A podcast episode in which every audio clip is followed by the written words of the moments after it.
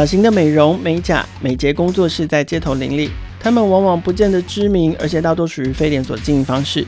要获取新客或者是经营熟客啊，通常都还是用比较传统或比较被动的模式在做。在这些小生意里面呢，其实也潜藏着不少的数位转型商机。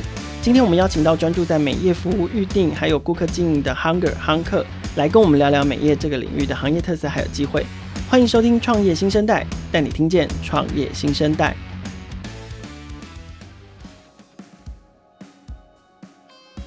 今天创业新声带节目，我们要来聊聊美业，就是包含了像是美容、美发、美甲这些行业的。新零售还有 CRM 要怎么做？现场我们邀请到的是 Hunger 亨客的创办人 Back，。我们先请 Back 跟听众朋友打个招呼，并且简单的给我们介绍一下 Hunger 提供的是什么样的服务。嗨，大家好，我是 Hunger 的 founder，我是 Back。那其实刚刚 K 有讲到，美业其实就是美发、美甲、美睫，那美容这些产业所组成的。那这些产业其实大家可能男性同胞可能会陌生。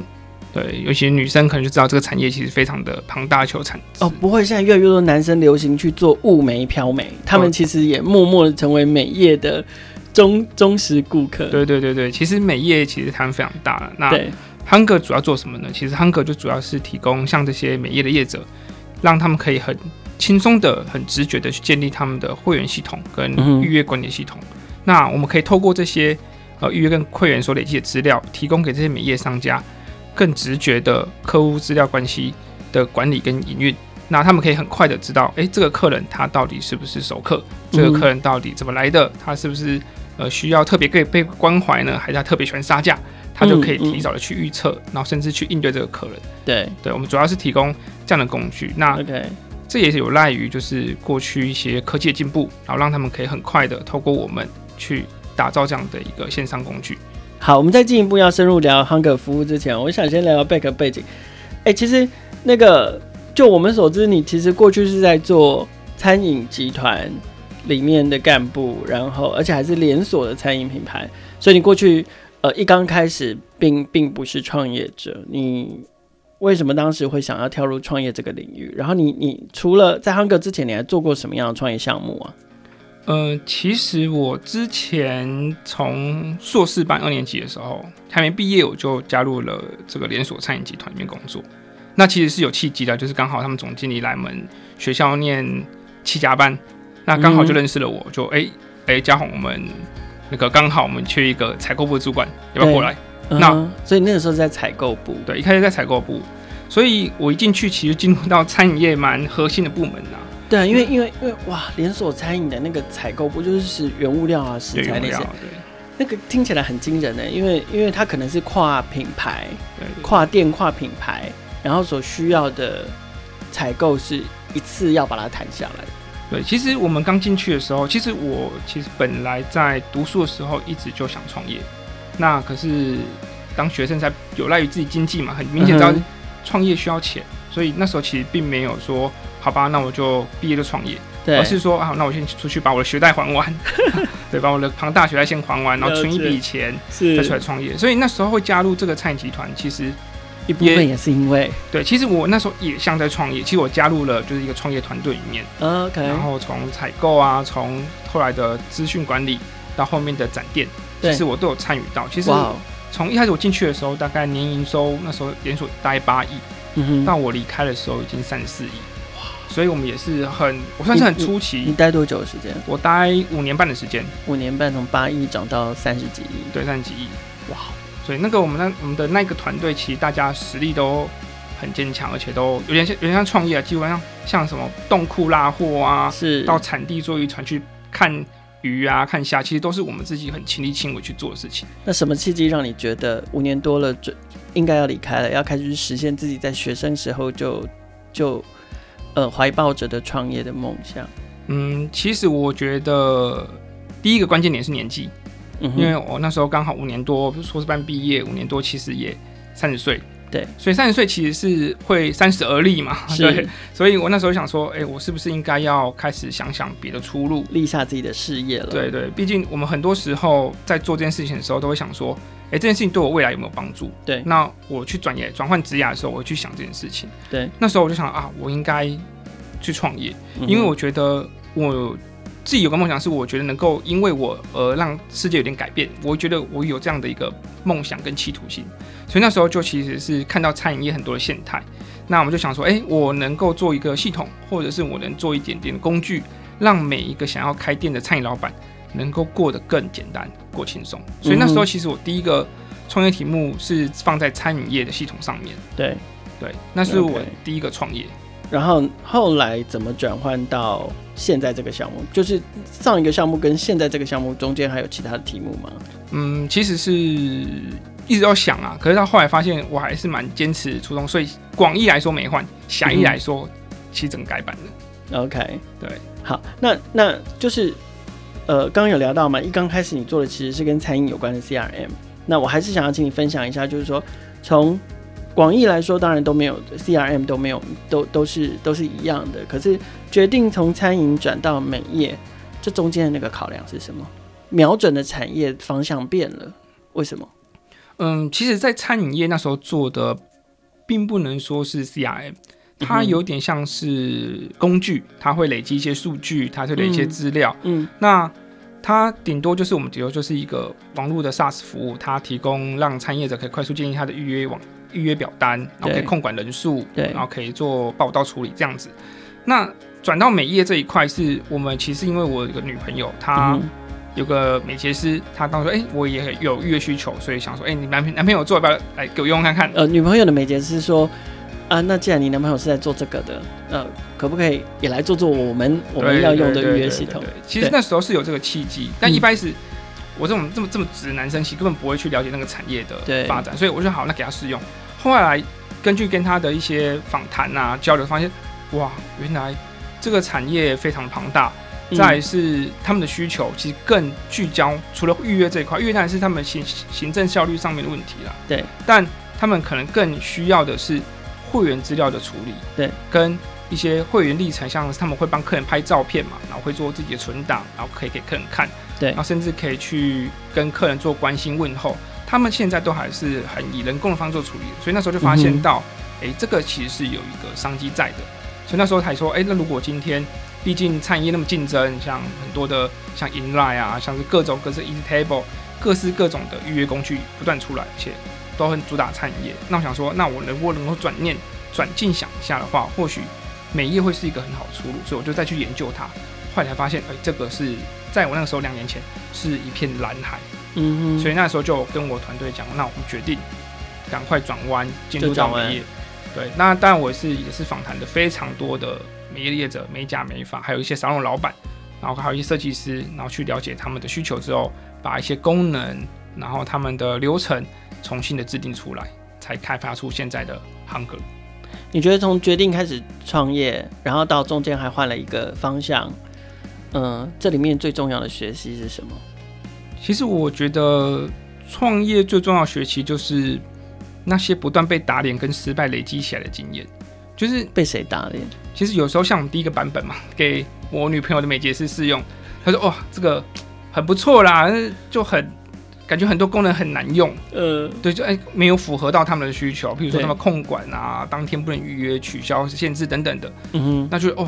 那觉得啊，我花那么久时间做了这个东西，然后却被嫌弃，那心里会很难过嘛？那但是我觉得创业就是要不断的从失败去学习经验，对，它是你的养分。然后包含我上个团队可能也因为一些事情解散，那、嗯、那个团队的解散其实对我的打击跟成长都蛮剧烈的，是算是整个团队都解散吗？对，整个团队解散，还是呃有部分的同仁留下来在你身边。呃，有回来帮忙一下下的啦。OK，但总从结果来看是整个解散掉的。Uh -huh. 那我觉得当中也改变了我在管理团队跟看待产品的想法，算是蛮重大的改变的。给你的启发是什么？包含管理团队，你可能是呃，我我们不要谈过去嘛，但是经过这样的事情之后，你的管理你的管理风格或管理方式变成了什么样子？然后还有你你在做产品上面又有什么不一样的地方？呃，其实我觉得从团队管理上面，其实刚创业第一个团队都会想说，啊，那我就是跟一般的戏骨团队一样，就是很、嗯、很自由。那对我上班不打卡，然后想走就走，然后零规则，零规则哦，就是搭档。可是我到后面后来发现，其实人都是有那个惰性跟一些依赖性的。当你一个文一个制度已经养成之后，他们已经习惯了之后，你要拉是拉不回来的。嗯哼。所以上个团队可能太太过于自由，像这个团队我就有比较严格去规定，像是请假啊，像是、嗯、呃迟到啊，或者是一些目标导向，我都会制定的比较严格一点。那我也不会跟他们太过于亲近，因为我觉得。毕竟老板还是老板，那同同同同仁是同仁。那如果我希望可以跟他们保持点距离，然后让我能够以目标来作为驱动，对，这样子，我觉得这样子是在我跟上个团队比比较起来的一个经验差别。嗯，就是从比较无为而治的管理、零规则的管理，慢慢的，你觉得可能不管是你带你带的团队，或者是团队成员的工作方法来讲，可能还是需要有一些既定的规范去管理他们，会让团队运作比较顺畅。对，其实还是要建立一个基本的框架，就是我的底线，来.来去 run 这个团队。所以经过这样的调整改变之后，最后诞生了 Hunger 这个产品嘛。那我们接下来深入聊聊 Hunger 这个产品哦，就是。呃，因为前面 Beck 也有讲到，就因为女朋友的美睫师的关系，你你认识到哇，原来这个这个美业他们在进行不管是会员顾客的管理或经营上面是这么的传统，OK，然后他们还有这么多的需求没有被数位化的服务满足，然后你觉得这是一片蓝海，那可不可以跟我们聊一聊，在你做了这么多访谈里面，过去在还没有 Hunger 这样的服务的时候？他们是怎么处理他们的客人跟他们的订单的？他们的流程是怎么？跟痛苦是什么？然后也因为这样，你们又做了哪一些事情？Hunger 又提供了什么样的功能来来来改善跟满足他们的需求？好，首先其实我们分成两个区块来看哦。第一个区块其实是他们在跟客人之间的沟通上面，他们主要都是仰赖像是 Line 啊、Facebook 去 talk 去跟。呃，客人做沟通，客人也会透过上面跟他做预约，说，哎、欸，我可能想要做一个呃单色美甲，然后可能要几月几号几点几分。嗯哼。可是你想说，那那些美甲美睫师他不是随时在电脑荧幕前 stand by，他可能同时在服务客人。对啊。他回复的时候可能是两个小时后了。对。客人其实回了之后，然后美甲师回了，客人可能又去洗澡啊、吃饭啊，又过两小时。其实这个东西是一个很琐碎的，而且非常冗长的一个沟通过程。对，尤其是如果说，哎、欸，我那时间没空，需要再重重新调个时间的时候，网上流程再重来一次。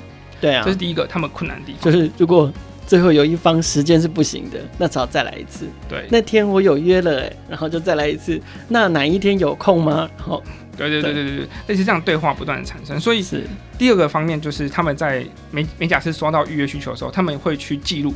那比较比较聪明、比较 smart 的美甲师，他可能会用 Google 显示力，对，他来记录。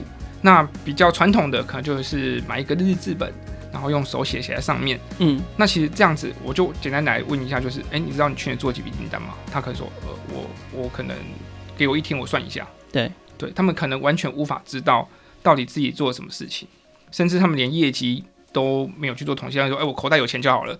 对，我就会觉得我口袋有钱就是有业绩。这这这完全在描述，我现在去的那个 barber shop，他们就是打电话，然后他就会在一本翻的翻翻看得看得出来，大概翻了上千万次的笔记本上面，对，然后写下来就是陈先生，然后电话是多少，然后他在预约前一天会再打电话再通再提醒你一次，记得明天有预约，这样他们就是一直在做这种非常人工的事情。我我每次都好想跟他们说，就是有一个系统很好用，我推荐你们用数位化的预订系统，好不好？不然，其实要打电话预约这件事情，其实对客人我来说也很痛苦，因为我其实很已经很不习惯打电话预约这件事情了。对，现在不是很多东西你就是上网预预定就好了嘛？对对对，有点像火车票、高铁票、电影票，就是上了网络预约。所以相同的状况也是发生在其他美业的从业人员身上。对对对对，但其实也因为美业的预约其实非常的复杂。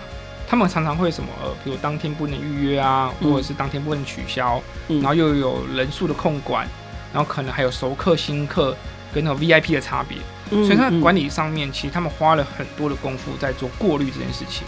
所以 Hunger 其实在预约模组，它不单纯只是啊、哦，我丢时间丢老师给你，然后你约完就结束了，没那么简单。它后面衍生出来很多的细节的控制，包含像是我们的把客群做分类，每个不同的族群能够看到不同时间，甚至我们会帮 VIP 或普通客人自动的去做一些标签的设定，然后甚至我们有黑名单制度，然后什么情况下会成为黑名单，什么情况下他可以提早预约，这些都是我们要去帮每一业者先设想到的功能，而不是我只是提供。啊，虽填表单，然后上面可以预约时间结束。其实他们要的不是这么单纯的功能，嗯、所以其实水蛮深的。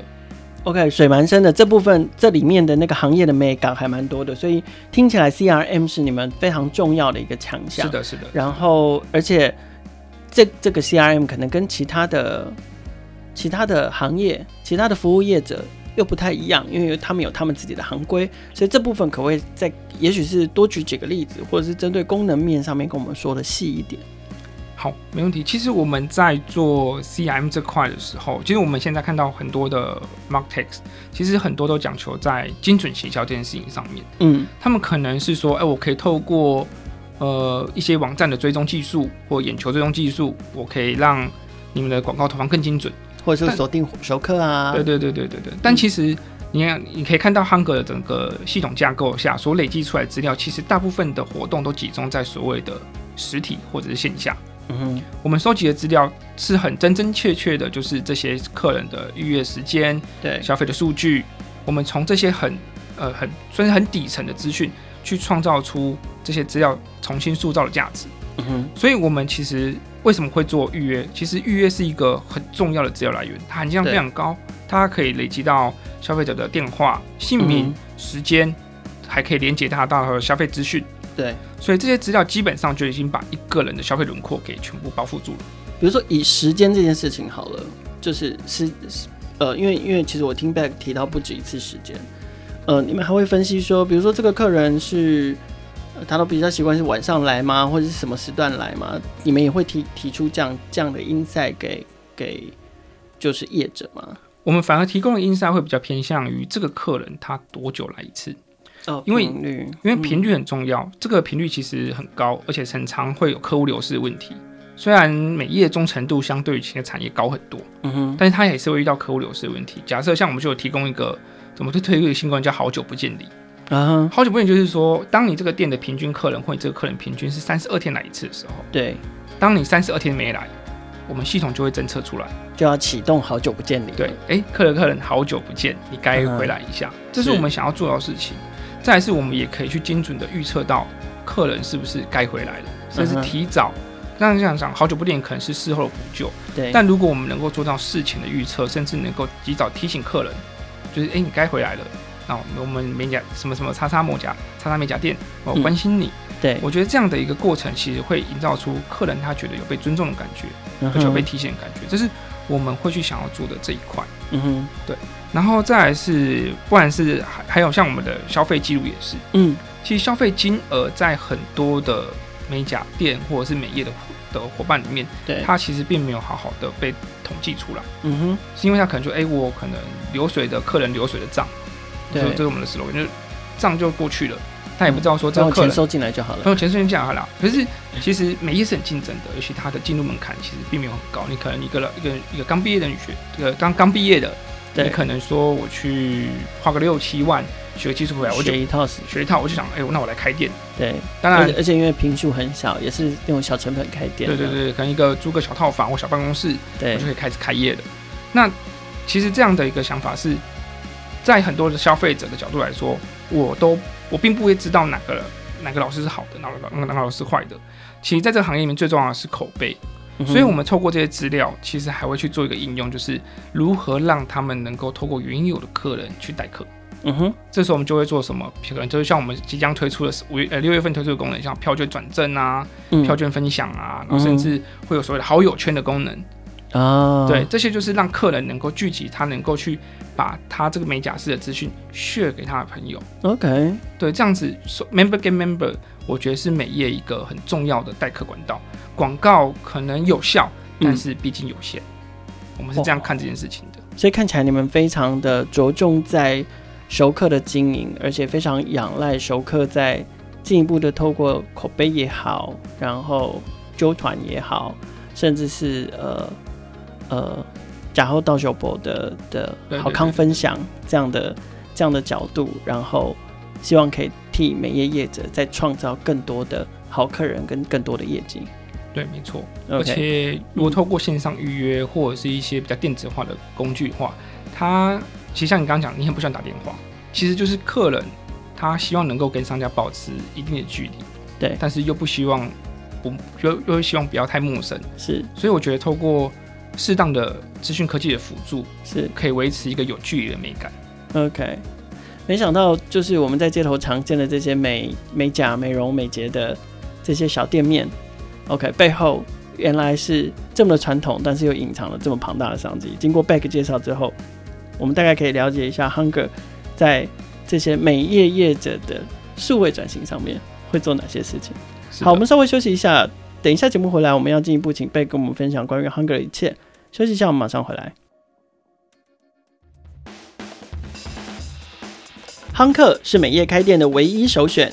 亨客提供会员预约及在行销系统模组，协助美业伙伴轻松直觉地搞定经营大小事。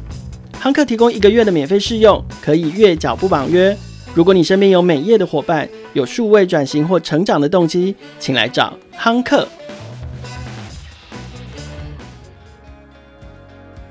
欢迎回到创业新生代节目现场，我们今天邀请到的是 Hunger 亨客的创办人 Beck，要来跟我们聊聊美业，就是不管是美容美甲。美睫这些服务的商家要怎么做数位转型哦？其实前面我们有聊到 CRM 这件事，然后我们有聊到熟客，OK，就是呃在美业的业主里面，其实熟客对他们来讲是非常重要、非常值得经营的，因为熟客会持续的回来，熟客会为你扩散口碑，熟客会帮你介绍客人。那我们反过来看，就是说以客人的角度来说，其实蛮多人去。接受这个美业的服务，不管做美甲或美发或美睫，其实我们都很习惯的找我们认识的设计师，只只要他服务的好，前提是就是美甲师、美容师，只要他服务的好，我都会再回去找他。那如果是这样的话，嗯，在在这个结构底下，你们是怎么样去跟商家推广你们的服务的？然后你们觉得在说服店家改变习惯，使用你们的服务，有有什么样的关键？他们的接受度怎么样？哦，我了解。其实我们在推广 Hunger 的时候，其实呃，就如同当初我女朋友美睫师的故事一样，其实他们本来就一群人是比较想要找类似的系统服务的。对。那其实这种可能他可能就是会透过网络搜寻或口碑的找到我们。那其实我们一开始推广的时候，我们也是以就简单的可能说他 Facebook 广告或 Google 关键字。去建立我们第一批的客户，嗯，但其实像刚刚 Ko 应该就知道，我们其实这美业其实都是以师徒制，然后可能很多的同学，对，哦，很多是同你跟我是同学老师啊，这样子类似这样的方式，对，这这个产业是有强大的口碑效应的，所以我们其实策略是希望能够先赶快建立第一批我们的首批的客户，嗯，然后透过他们去做口碑推荐，那。当然，我们在推广当中有遇到一些问题哦。其实，呃，很多的商家对于数位化这件事情，他是觉得，哎、欸，应该要做啊，应该要做啊。可是，他们不知道怎么做，他们想象不出该怎么做，他们也想象不出长什么模样。对，甚至他们会对很多的数位化的工具产生一些误解。好，譬如说，他们也很常被骗嘛，就说，哎、欸，一个月三万八千八，帮你下雅虎广告，帮你下关键字，他们被骗太多次，所以他们很多去啊，哎、欸，你要来帮我介绍系统。那你是不是之前骗我的跟我一样？对，是不是要很多钱？对，是很多钱。所以其实我们在推广的时候，我们我我们算是蛮敢推出一些降低他们进入障碍的工具的方式啦。有、嗯、点像是第一个，我们是敢推三十天免费试用，三十天免费试用的。对，先让他们用用看，用用看，你不用担心，你不用缴任何钱就可以试用、嗯。然后而且我们也是呃唯一敢推，就是你月缴不需要年缴的，你可以使用每月付款、哦，因为我们觉得。我们对我们产品非常有信心，哦，所以到目前我们的续用率都是百分之百，到目前为止都没有人离开过。哇哦！所以我会觉得，当我们敢推这样的一个方案出来的时候，就表示说我们对我们自己的产品其实的品质非常有有非常高的信任感，才敢这样推。我们也相信他们在试用之后，绝对会发现哇，这个这个这个东西，Hunger 真的是超乎他的想象。我们也在努力的去帮他建立他的流程。有突然想到，为什么你们要叫做 Hunger 啊？哦、uh, 因为本来是做餐饮嘛。呃，当然当然，一开始其实，哎、欸，这个是我的股东们，就我的好朋友们，那时候第一批就是就是投钱的给我三 F 其中。对对对对对，friend 这样子。对，他们那时候就想说，啊，我到底要取什么名字好了？名字很重要啊。对，创创业都想说名字都会想想很久嘛。对，那时候我们同学啊，那干脆就叫，因为做餐厅的系统叫叫饥饿好了，hungry。对，hungry 被人取走啦。然后想说，哎、欸，那 hunger 名词的饥饿，那 hunger，哎，一想 hunger 不错哦。对，翻译成中文就是亨客，亨客好客啊。对对对，就是好客或亨客意思。嗯哼。然后我觉得这名字听起来也很特别。所以就一直沿用到现在。那当然转产业的时候，也有考虑过要不要换名字嘛。嗯，不过我是夯客，这个也适用在各个产业啊。对对对对，就是每个人都希望找到很夯的客人。对对，所以那时候就继续沿用，然后刚好也好记啊。对，念起来也好念。对，所以就沿用到现在。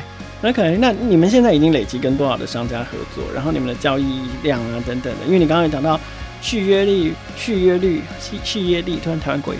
百分之百嘛，OK，那你们现在大概有，可不可以透露一下，你们大概有多少的商家跟你们一起合作？好，我们从去年的九月进入 beta，然后十月一号正式上线之后，嗯，其实我们每个月大概都是以十家的速度在成长，嗯哼，到目前为止，到今天刚谈完的，可能都已经。付费使用的已经有五十一家，嗯哼，然后目前正在试用的有十二家，嗯哼，所以目前已经有六十几家的美业的业者在用了。是，然后区域大部分是在哦，出乎我意料的，像有一些像有台南的跟台中的，嗯，甚至我们完全没碰过面，就是线上会议谈一谈就开启使用了。哦，对，也是有这种商家。然后，但是大部分都还聚焦在双北地区，而且产业蛮分布的。我们有除了美业之外，嗯，我们还有宠物美容，还有绘画教室，哦，还有这绘画教室也可以用，绘画教室可以用，那一样也要预约报名，然后收课本。其实稍微把我模组改一下，诶，也是可以用的。是，只是我们现在的聚焦还是聚焦在美业上面。在美业上面，对，所以我们目前已经有大概六十几家的客户在使用。然后我们的会员数，就是其实他们都会透过我们系统注册会员，我们的电话号码。收集到电话号码已经有大概七千多笔，哇哦！然后累积的订单大概目前刚早上统计有一万两千八百笔资料了，嗯，所以他们已经透过汉格系统去建立了接近一万三千笔的资料，嗯哼，那这些平均一个人消费了两次，两次，对，大概六十天陆续陆续陆陆续续，呃，跟六个月五六个月大概两一两次差不多，嗯哼，那所以你们的收费模式是因为可以约定。对不对？对，所以你们，所以你们就是收月租费的概念吗？还是你们的你们的整个收费模式是什么？其实很多人都会看，哎，你这样子应该是要用订单量来抽成，这样你才赚得多。对啊。可是我们的系统设计给商家使用，我们会想要让他们真的很喜欢用，很愿意把订单建立在我们的系统里面，对，很愿意去累积它的数据量，所以。不希望他们绕道绕过你们。对，如果我们采取抽成，好，哎，我一订单抽你五块，那肯定来说，哇，少 key 但我赚五块。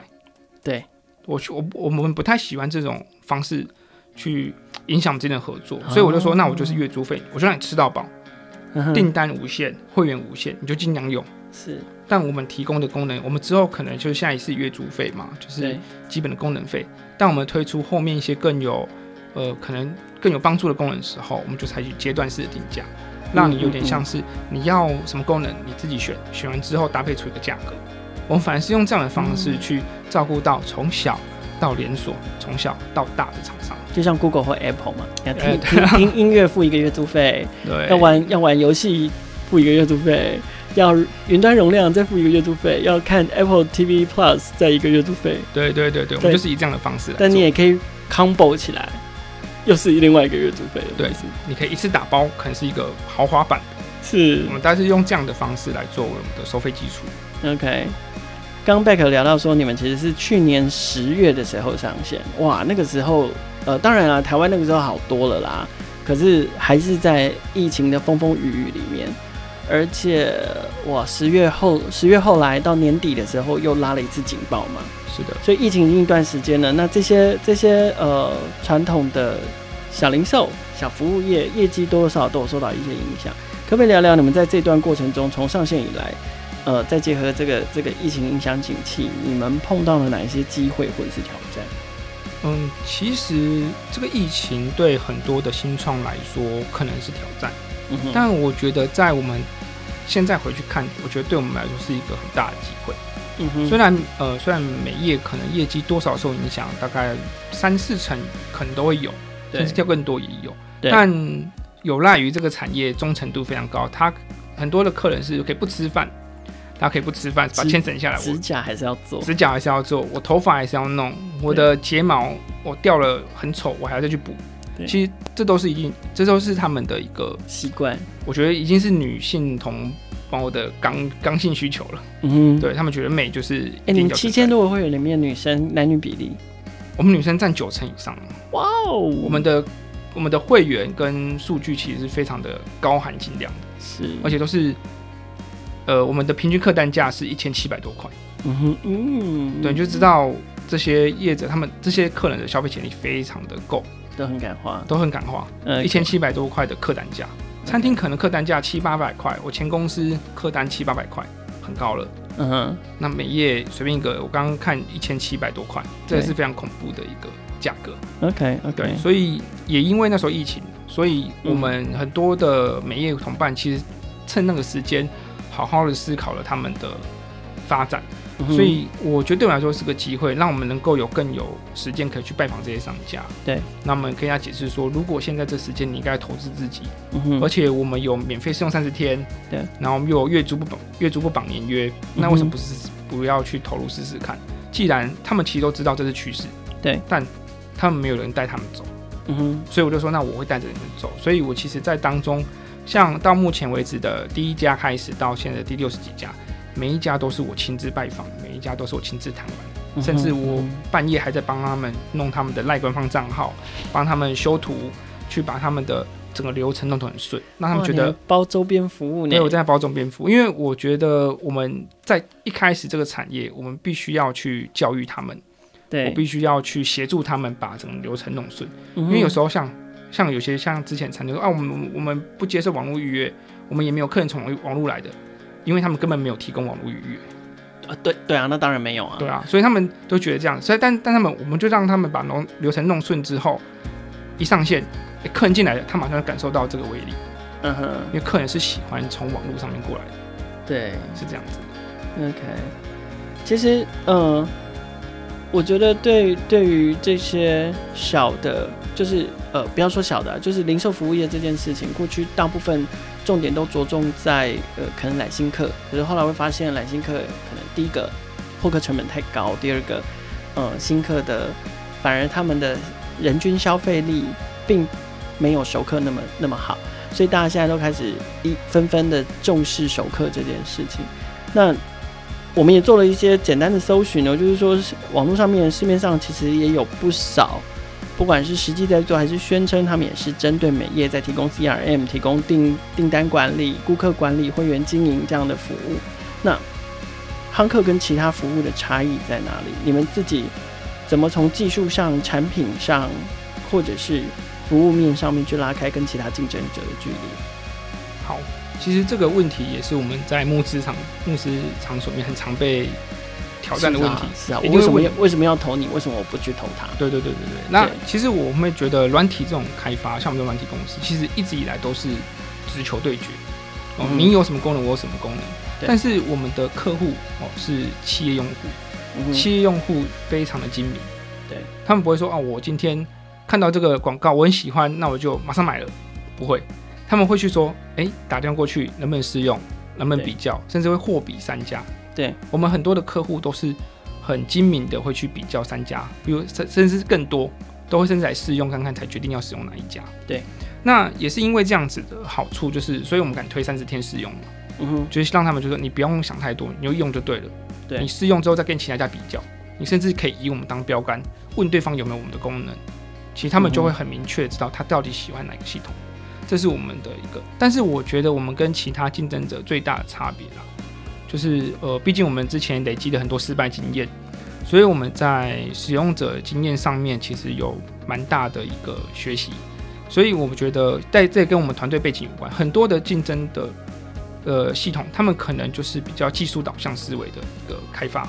嗯、那其实我们一开始在这个团队经验的时候，我们是呃，我就 recruit 了就是两位 UI 设计师，嗯，然后我会跟他们花了三到四个月，完全没有写任何的 code，每天都在讨论所有的流程、画面，哦、使用者会不会这样用，喜不喜欢用，这样用会不会有缺点？我们花了大概三到四个月，把所有的流程跟图面全部设计完之后，我们才找城市开发，才是功能，才是开发。对，嗯、我们这个是很完整的，先把使用者的体验给弄到最好。所以你可以看到我们的。系统操作基本上教过一次就会了，嗯嗯嗯，要不然很多的外面很多的厂商就用一些很艰难的名词啊，抛转、合并、转定，那个光看到他们头就晕了。嗯。所以我觉得降低学习障碍，其实是一个我们在团我们团队跟其他竞争对手里面最大的差别点是在这边。所以 U 叉做得好，其实我觉得一直以来都像都是 SaaS 服务或者是软体服务。嗯的一个最终决战的地方。嗯哼。那除此之外，我觉得我自己个人特质也是蛮重要的。嗯，就像我刚刚讲，其实我们从业务的开发，我从第一家踏出门口开始去拜访客户开始，对，到第六十家成交的时候，都是我是你自己，都是我自己。其实我会很，这也是我觉得是 founder 应该要做的事情。我应该要去了解，在初期客户每一个客户的需求，因为他们每一个嫌弃你的理由，都是你。赢过别人的一个一个关键点，对对，所以我们会直接第一线去了解这些这些理由是什么。我觉得，如果因为我自己会很在乎我自己的产品，嗯，我自己会以很长远的价值来看这个产品该怎么开发。是，所以有很多业务会，如果我执行一般业务的话，我可能是哎，客户要什么，你回来马上赶赶赶快就帮我开发出来。可是开发出来可能不是客户，可能这个客户很开心啊，开心完了，下一个客户不会用。对。所以我会去聆听每个客户需求的时候，再去综合思考说，以 Hunger 长远的价值来看，这个功能有没有必要开发？很多功能是，呃，客人可能客户可能很喜欢，可是他不愿意花钱买。就是你有很好，但是没有也没关系啊，我还是可以用的。所以这跟企业里面，这跟我们团队成长很有关系。是我们资源有限，我们必须要在最重要的时间把钱。把时间花在最重要的项目上面，嗯哼，这是我们现在所面临到的一个问题。我们资源就是很短缺，我们必须要花在刀口上。所以我也觉得，呃，我自己个人特质的确是有帮助到商家，其实就很信任我们产品，他觉得我们产品是真的有在听他们声音的一个系统上，而不是啊，那是你们不会用，用这种理由来带过的。他们其实很常，他们遇到非常多这样的系统上。嗯哼，对。不过，嗯，创业维艰，资源短缺，然后也许在现阶段，你可能还可以，就是一家一家都让你亲自拜访。可是随着呃服务的规模跟范围越来越大的时候，你觉得，呃，创业到现在，接下来你最需要跟最缺乏的关键资源是什么？嗯，其实延续业务的话题啦，其实。我们目前缺乏的关键，为什么我会亲自跑那前期的客户？是因为我在建立这个美业业务的 know-how，业务文化。对，业务的文化，业务的 know-how 该怎么跑？所以我们自己内部都会写所谓的业务。我先开始把业务手册就写完，在拜访前要做什么事情，拜访中，嗯、然后他们甚至会有应对守则。嗯，客户会问什么问题，你该怎么回答？那当你遇到问题的时候，你要怎么去做应对？这些都是我觉得是在我前期跑这业务里面。所收集的资料所累积出来的精华，对，这样我才能够去很明确知道，我之后拿到募资钱之后，我去建立业务团队，我该怎么做。嗯哼，甚至因为我们自己就软体商，我们不可能用人力去养厂商，因为跟着用人力去养客户，我们一定是搭配了我们，譬如说我们的自动化流程，嗯哼，譬如线上注册、开通，可能会有比较完善的教育制度，然后良好的 U 差体验，让他们很快速的就可以开始用系统。对，这是我们现在。重点要做的事情，透过一个业务可以拉十个厂商，透过我们系统协助，可以一个业务去应对到二十三十家厂商。嗯，这是我们现在这个系统我们想要开发出来的功能。欸，我好好奇哦，你看哦，刚刚又聊到你要自己去做一个个的业务开发，然后在产品打造的初期，又是你带着 UX designer 去去设计整个服务流程跟跟呃使用者的体验的设计，然后。你到底在团队里面负责哪些事情？As a founder，呃，其实我在不同的不同的情境里面，其实真的担任很多不同的角色。对，其实我觉得，比如产产品 team，你可能负责会是 UX，呃，也有可能，但是我觉得成功不是我一个人造成，当然我现在的团队其实帮助我非常多。当然我开始招募的两位 UI 设计师，嗯、到目前我们团队没有人任何离职过，嗯哼，都都原本都是离职率是零。很厉害，对，所以我很感谢当初呃我招募的那些伙伴们，对，这边也特别特别 promote 一下他们，他们都非常优秀的人才，对，那他们给了我很多的意见，然后跟我做很多的讨论，所以我觉得在不同的像刚创业，应该讲团队刚组建初期，我觉得我担任是人资，嗯，当跟他们讨论的时候，我会转成我是 U 叉。对，甚至我会以使用者角度。来挑战这个系统，嗯哼，然后等到设计完成，RD 进来之后，我反而就变成一个呃专案经理，甚至是到产品经理的角色，嗯哼，去管理整个专案的排程，什么时候开发完，哪些功能，QA 等等的，嗯，嗯，甚至我到现在可能就像现在来做这个 p a c k e t 的采访，我可能做的是公关，对，行销公关，行销公关，那我可能还要去想说我的广告，我的文宣。我们只有办个讲座，其实我那那时候就是行销。对，其实我觉得，身为一个创业的一个 founder，尤其是你必须是全面性的。嗯，你像我可能不会写程式，嗯，我完全不会写程式。对，可能会一点点前端，但以一个 coding 来说，我是不够实力的。但，但是你必须要知道你你要的产品要长什么样子。对，我必须担起一个产品经理角色，我要去跟工程师谈系统，我要跟工程师谈。写扣方式，所以我在创业这三年里面，其实我看了很多城市相关的文章，跟一些城市相关的逻辑，对，让我能够很顺利的可以跟工程师们沟通。当然，我觉得找人是最重要的。所以，像我们那个团队，其实像工程师阿迪，我面试了八十位工程师，对，但并不是说他们自己来找我们，而是我在呃，比如说 CakeResume 或者是 Yourator 上面，我买了一个方案，我。每天都在上面不断的丢讯息给他们，嗯、甚至 copy 他们的 email 寄信给他们，嗯，说你好，我是 Hunger，那我们是一个新创团队，有没有兴趣来我们公司呃面试看看？然后我觉得我给你发展空间，我就每天主动求财，我主动去找他们，就是可能我像是呃，就找我们要语言，我们要的就是前端的语言，然后或者后端语言我指定，对，然后当然不讲了，就是我我指定，然后搜寻找到人之后，我会一个一个写信，哇哦，问他们愿不愿意来，当然就是。求财若渴，我必须通过这种方式找到我的团队。所以我们在招募团队成员的时候，其实我自己也有自己的准则，他必须要有一个喜欢做产品的热忱，是，而且能够喜欢新创的高压是跟不确定性。所以面试我都说，嗯，我们可能下个月就倒了，你还愿意进来吗？但是我可以承诺你，在这个月里面。你可以发挥你的想象力，可以发挥你的话语权，嗯、你可以尽情跟我讨论，不用当我是老板，你当我是你的同事，我们就是有一个目标，把汉格的产品做好。对，你可以提供自己的意见。所以我觉得我们现在团队，呃，我都有跟他们聊过，他们都觉得我有给他们很大的空间，让他们能够把自己的意见融入到汉克产品里面。所以你说汉克的成功是不是在我？我觉得绝对不是在我，而是在每一个人都有做起。都有担负起他应该有的责任，而且甚至有超乎我的期待。嗯，我在别的媒体的采访里面有曾经看过，就是接下来你们有募资的计划吗？可不可以聊聊你们募资的计划？然后，假设募到这笔钱，你们想要做什么呢？